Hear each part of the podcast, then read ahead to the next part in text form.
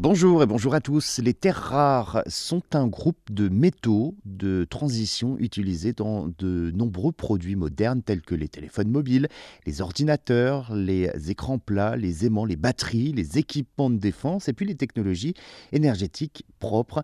Ce sont des éléments chimiques. Ils se sont euh, caractérisés par leur rareté et leur euh, utilisation dans les euh, applications spécifiques. Les terres rares comprennent 17 éléments différents dont le plus connu est le néodyme utilisé dans les aimants permanents. Euh, il y a également du dysprosium utilisé dans des batteries de voitures électriques ou hybrides et pour les moteurs à turbine des éoliennes. D'autres éléments importants comprennent le yttrium, le cérium, le lantane et puis le praséodyme. Les terres rares sont généralement extraites en combinaison avec d'autres minéraux comme le minerai de fer, le phosphore et le calcaire.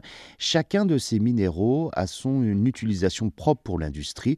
Une fois le minerai récupéré dans la terre, il doit faire l'objet d'un traitement de séparation.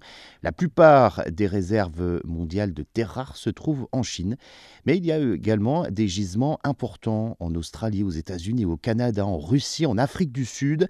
L'extraction et la production de terres rares sont des processus coûteux et complexes et cela a conduit à une augmentation des prix et à une pénurie de certains éléments. Les tensions commerciales et les préoccupations en matière de sécurité de l'approvisionnement ont également été soulevées.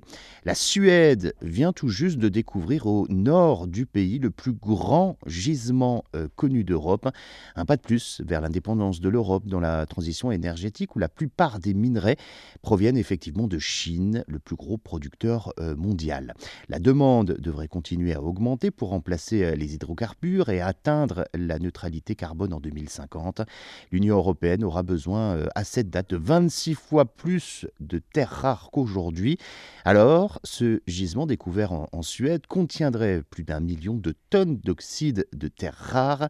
Pour le moment, rien n'est fait puisqu'il faut réaliser euh, pour le moment des études sur ce terrain, obtenir un permis d'exploitation. Alors, le premier coup de pioche n'est pas attendu avant 10 à 15 ans.